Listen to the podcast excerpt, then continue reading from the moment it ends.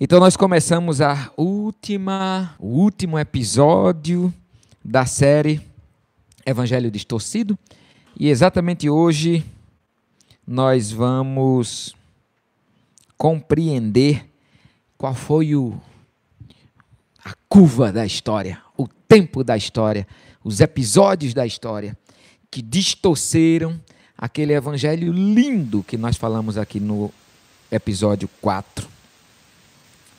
Eu peço que você abra a Bíblia em Atos, no discurso de Estevão, que termina exatamente no seu, no seu apedrejamento. Atos, capítulo 7, é um capítulo grande. Vale a pena ler este capítulo todo. Versículo 47 diz assim: Mas foi Salomão quem lhe edificou a casa. Entretanto, Deus não habita em casas feitas por mãos humanas. Como diz o profeta: O céu é o meu trono e a terra é o estrado dos meus pés. Que casa vocês podem me edificar, diz o Senhor? Ou qual é o lugar do meu repouso? Não foi porventura a minha mão que fez todas as coisas? Interessante que Estevão está sendo ouvido por uma plateia judia até esse momento.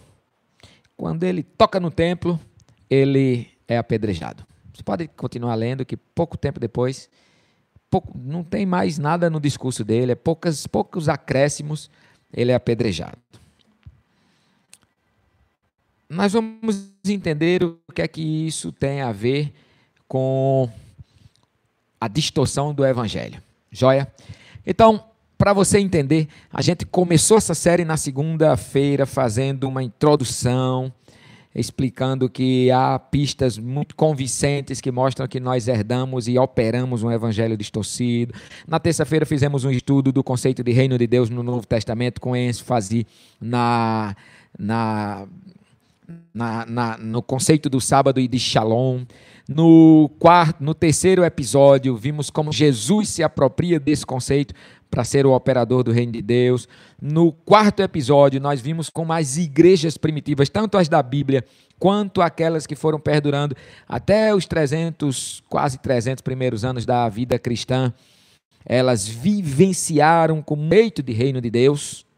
E agora a gente vai entender como é que esse conceito passou a ser mudado. Quando? Quais foram os fenômenos sociais, políticos, religiosos, doutrinários, que desenharam aquela igreja que a gente tanto critica como igreja da Idade Média, que na Reforma Protestante, Lutero e outros reformadores, já bem antes de Lutero, né? Francisco de Assis no século no século 13 já foi um reformador, 14 e 15 no século 16 não tinha mais como aquilo se sustentar e aí há uma reforma, mas essa reforma não é suficiente para trazer de volta a igreja para aquela prática de Atos 4 que a gente leu aqui. Então nós ainda precisamos correr atrás do primeiro amor. Né? Então vamos ter agora um pouco de história para você.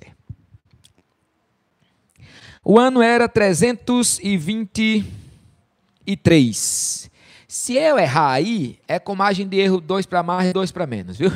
Mas, salvo engano, o ano era 323. Constantino que viria a ser o imperador romano, era um general e estava numa guerra muito importante e ele tinha muita probabilidade do, do, das suas legiões perderem aquela batalha. À véspera do combate, ele tem um sonho e ele sonha com um símbolo que ele entende que são as primeiras letras do nome Jesus Cristo, né, em grego. Ele entende que se mandar e, e, o sonho diria: com este, com este símbolo vencerás. Então, no outro dia, ele manda imediatamente pintar aquela, aquelas letras no, no escudo, nos escudos romanos. E de maneira muito especial, ele vence aquela batalha e ele atribui aquela vitória a Deus, a digo, a Jesus Cristo. Que é que acontece com esse episódio? Depois esse sujeito, ele passa a ser o único imperador do Império Romano. Parece, salvo se a não me falhar, que neste, nesta ocasião dessa batalha, o, o, o, comando de todo o império era dividido por três ou quatro, e Constantino era um deles. Né? Depois, poucos anos depois, ele passa a ser o único imperador, o imperador romano Constantino. E ele passa a ser um sujeito simpático aos cristãos por causa dessa mística do sonho e pela primeira vez na história deste cristianismo primitivo, este cristianismo vai ganhar a simpatia de quem está no topo do poder do império. Trava. Voltamos? Parece que houve uma travessa. Tanto fica de olho aqui, meu Deus, na missa e no padre. Como é que eu vinha, o que é que eu vinha dizendo? Lembra aqui? Por que, que isso é perigoso? Isso que a associação de Constantino. Porque reino de Deus e império humano são, são realidades de princípios opostos. É muito difícil. Qualquer realidade imperial como esta de Roma, como esta dos Estados Unidos, como esta do Brasil, qualquer uma, é muito difícil. Uma realidade governamental, e no nosso caso, e também no caso de Roma, é acumuladora, que enriquece uns poucos em função do empobrecimento dos muitos, que prioriza o privado em função do coletivo que, que está interessado em lutar por poderes humanos. Tudo isso vem no governo, no Império Romano, no Império Grego, no Império Egípcio e virão nos próximos. Isso serve para Ramsés, na época de Moisés, e serve para Donald Trump, Jair Bolsonaro, Constantino, todos os outros. Todos os outros. A associação de valores do reino de Deus com valores destes impérios é você querer misturar água e óleo. Simplesmente não se misturam. Das duas, uma. Ou quem professa o reino de Deus passa a ser perseguido, não havendo a mistura, não havendo a associação, ou quem professa o reino de Deus vai distorcer este evangelho em função dessa associação. Então a gente tem que ter todo o cuidado do mundo com esta associação. Todo o cuidado do mundo. Pois bem, a igreja começa a viver essa associação. E os bispos, principalmente os bispos, que eram os grandes líderes das cidades, dos, dos, dos, dos, dos feudos, dos espaços, né? eles começam a receber pela primeira vez privilégios que vêm da coroa. Ai, ai, ai, ai, ai, ai, ai. Outra coisa que fascina, mas também que distorce o evangelho do reino de Deus. Então isso vai acontecendo, ah, os cristãos deixam de ser perseguidos, sua fé tranquilamente, aleluia, bom, aparentemente isso tudo está legal, até que ele vai, o cristianismo vai se transformar numa religião lícita. Religião lícita é uma palavra técnica que diz assim: é uma religião que pode, é uma religião que o império não desautoriza. E aí você repare, não se tratava de uma religião até então, mas vai começar a ganhar cada vez mais contornos da religiosidade. O tempo vai passando, 50 anos depois, o cristianismo deixa de ser isto, veja, tinha deixado de ser perseguido, passa a ser aceitado, querido, é, simpatizado, até que, se eu não me engano, na década de 80, dos anos 300, de novo, eu, se eu errar nessas datas, é, mais, é que nem Ibope, dois para mais, dois para menos, né? Mas, se eu não me engano, na década de 80, vem um edito, ou seja, um, um, um edito é um, uma, uma, uma ué, medida provisória, né? uma medida provisória que diz, a partir de hoje, Todos os súditos devem ser cristãos, porque o cristianismo virou a religião oficial do império. A gente chama isso de cristandade. É quando esses dois reinos se confundem.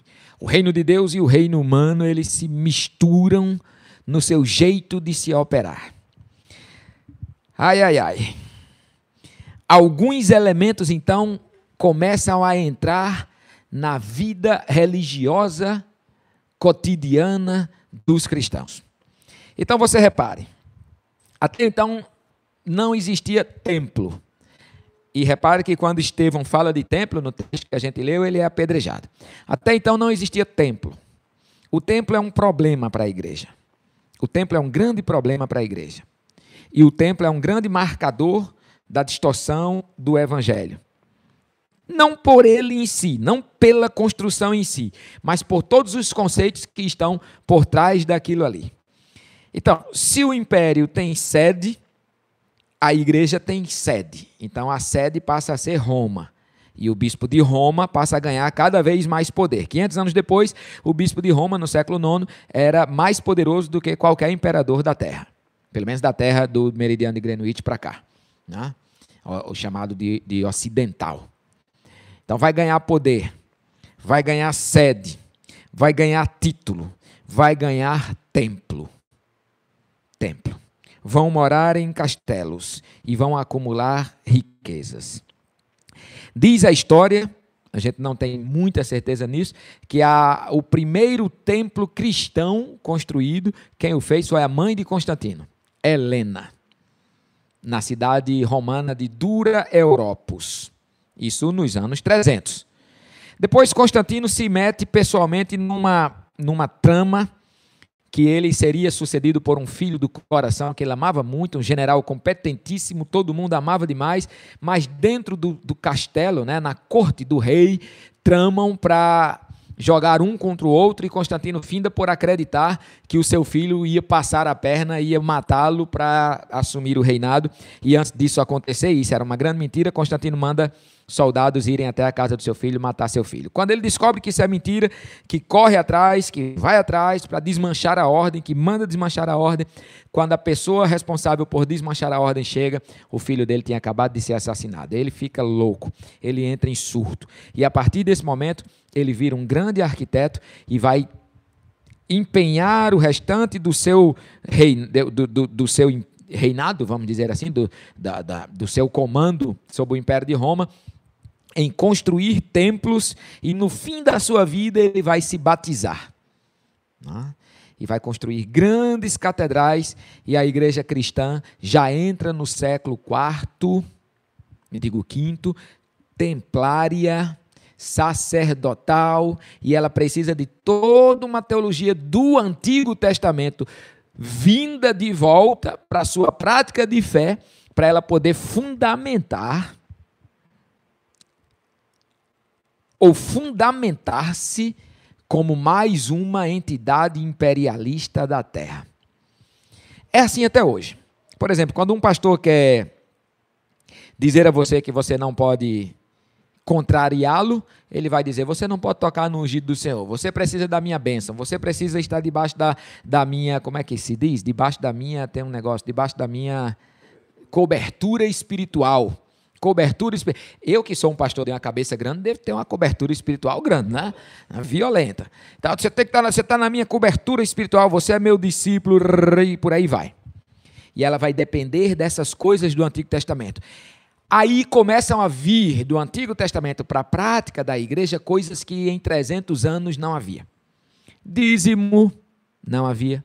Havia outra forma de contribuir, que era por liberalidade onde o que é meu é de todos. Lembram disso que a gente leu no episódio passado? O que é meu é de todos, eu não tenho mais nada, 100% agora é para minha comunidade, vamos lá, não pode haver pobre dentro de nós. Agora mais não, agora vira, vem o imposto de volta. Então eu posso fazer o que eu quiser com meus 90%, eu estou dando do Senhor. Esse conceito não estava, você não acha esse conceito no Novo Testamento aplicado à igreja.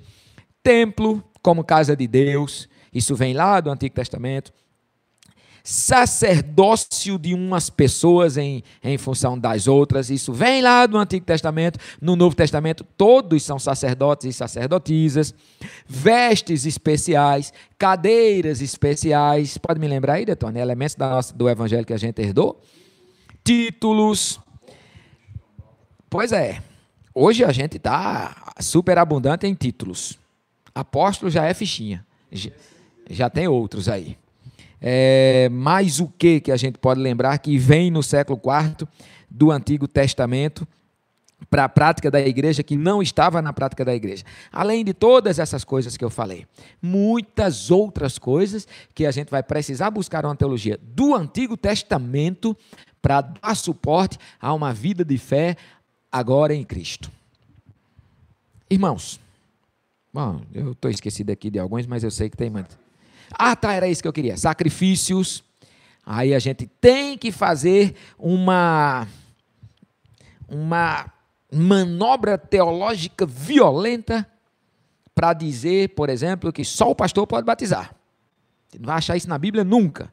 Mas a gente faz uma manobra teológica violenta para dizer isso, e aí só tem cabimento no Antigo Testamento no conceito de sacerdócio que a, aí nascem os sacramentos como substitutos dos sacrifícios do Antigo Testamento. Se só o sacerdote e o levita podiam matar um boi um bode e uma pomba e sacrificar a Deus. Agora só só o bispo, só o pastor, só os auxiliares dele podem fazer os sacrifícios agora do Novo Testamento.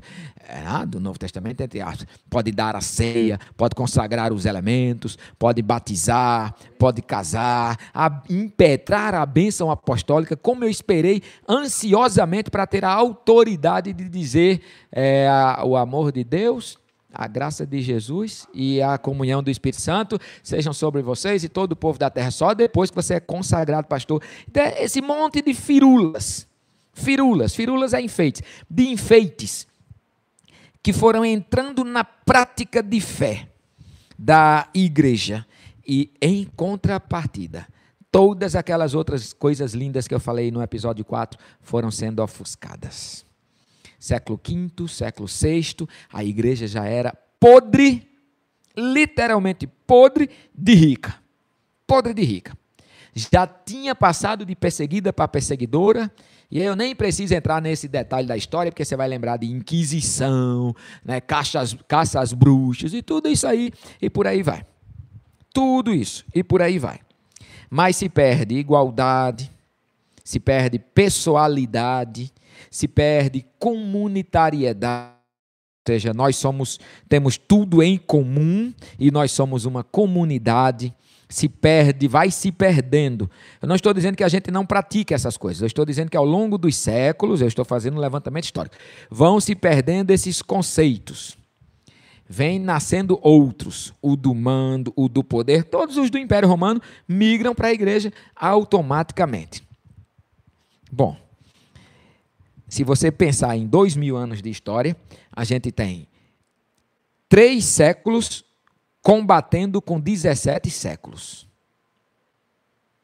Está entendendo a desigualdade? Três séculos lá atrás, combatendo com 17 séculos de construção de uma religiosidade humana que em pouco pode se parecer com aquilo que as igrejas primitivas viveram. Eu louvo muito a Deus pela liberdade do Espírito, que continua agindo na sua vida, meu irmão, na minha vida, nas nossas vidas, na vida da Igreja de Jesus, que nunca morreu. A Igreja de Jesus nunca morreu. Se você for ler a história da igreja, tem livros bons sobre isso. Livros bons. Tem um que é bom para você ler, que é em 10 volumes. Eu li nos três meses que eu estava prestes a me batizar, que é uma história ilustrada do cristianismo, Justo L. Gonzalez. Para quem está começando, é uma linguagem boa, é um jeito bom. Você vai entender que durante esses, esses, esses 17 séculos, a Igreja de Jesus Cristo de Nazaré sempre resistiu e as portas do inferno nunca prevaleceram contra ela. O problema é que toda vez que se levanta um grupo de gente querendo se parecer ao máximo com Jesus, durante esses 17 séculos, essa religiosidade agora dominante tentava ofuscar, mas não ofusca.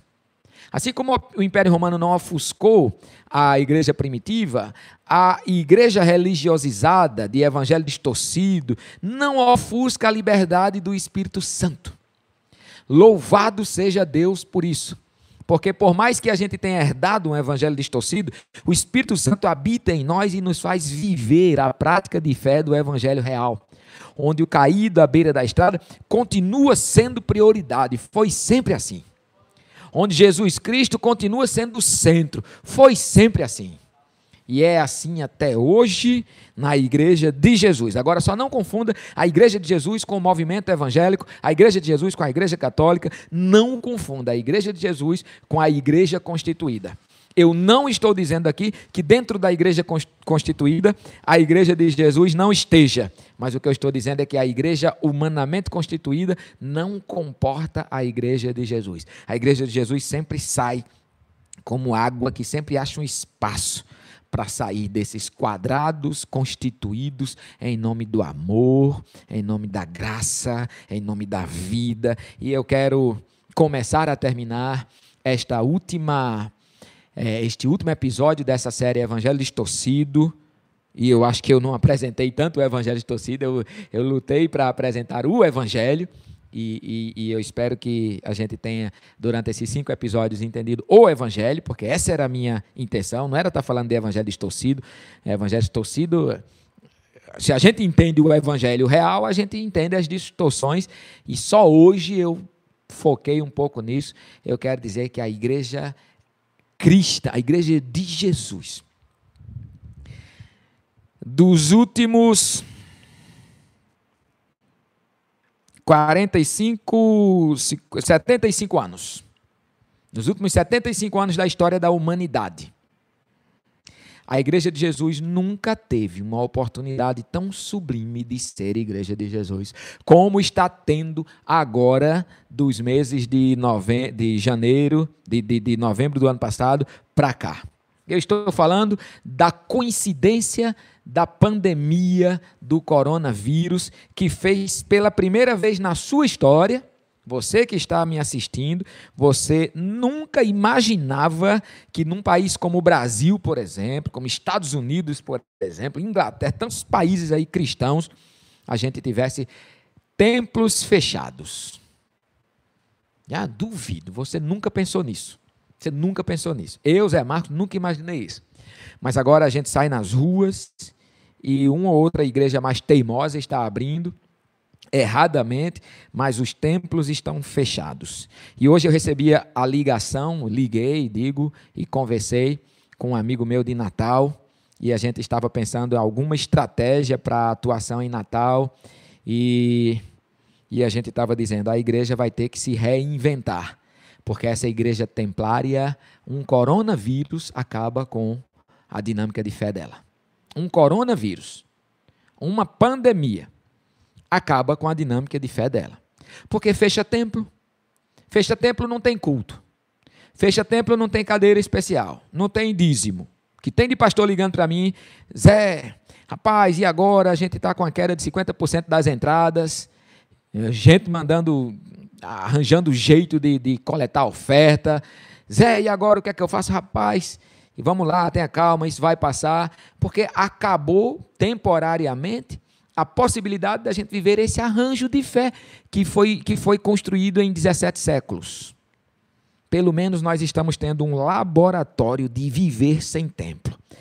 Ah, se a gente entende com profundidade o que é o verdadeiro evangelho e entender com profundidade que ele não precisa do templo para ser o verdadeiro evangelho, como nos 300 primeiros anos da igreja e não estou mandando aqui terminar a quarentena, vamos destruir templo, não é isso não. Só estou dizendo que a gente não precisa disso para viver a nossa fé. A gente não precisa. A nossa fé, que não é religiosidade, é uma espiritualidade viva, concreta, que toca no sangue do, do homem caído à beira da estrada. Não depende de templo. Não depende templo é importante, tem sua serventia, é um lugar bom para a gente se reunir, para a gente ver os irmãos, mas este arranjo de ser igreja não dá mais até que a gente volte à vida normal. E eu não quero ser pessimista, mas voltar à vida normal vai demorar. Vai demorar.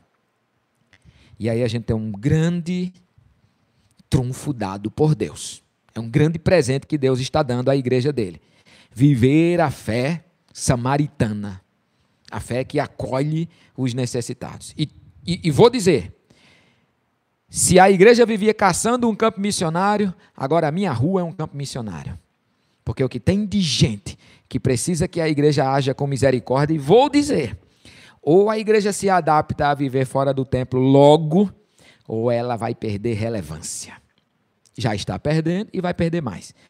Uma coisa que fez a Igreja Batista em Coqueiral mudar muito foi uma pergunta: se nossa igreja deixasse de existir abruptamente, faria falta a essa comunidade? Bom, estamos vivendo isso agora. Tem um bocado de igreja que deixou de, de operar a sua fé abruptamente. Decretação de uma quarentena, deixou de operar sua fé templária. E parece que muitas não estão fazendo falta. Então é hora da gente repensar e voltar ao evangelho que não depende dessas firulas para viver a nossa fé, porque o mundo está ansioso pelo testemunho da igreja. A natureza geme, conforme Paulo diz em Romanos 8. A natureza geme como uma mulher, digo, a criação é mais do que natureza. Criação é mais do que natureza. Criação envolve tudo. A criação geme como uma mulher que está em dores de parto, esperando a manifestação dos filhos de Deus. Então está aí. Está tudo gemendo, esperando nossa manifestação. E se a gente não permanecer com um evangelho distorcido, a gente vai ser uma, um grande farol para esse mundo agora. E já tem sido. Muitas igrejas têm sido. Mas agora é a oportunidade da igreja se libertar dessas amarras e viver a sua fé de verdade, do evangelho do reino de Deus na vida prática. Pai, obrigado por isso e nos ensina a viver o evangelho do reino do Senhor, que Paulo tão bem descreve em Romanos 14, 17. Não é religiosidade, mas é justiça, paz e alegria no Espírito Santo. Precisamos, como nunca, do estabelecimento desses três pilares do Evangelho: justiça, porque vivemos em injustiças, paz, porque todos nós estamos com medo e alegria no Espírito Santo, porque todos nós estamos entristecidos. Faz isso aflorar e faz a sua igreja dar o testemunho do Evangelho do Reino. É nosso pedido, clamor e oração. Em nome de Jesus. Amém. E amém.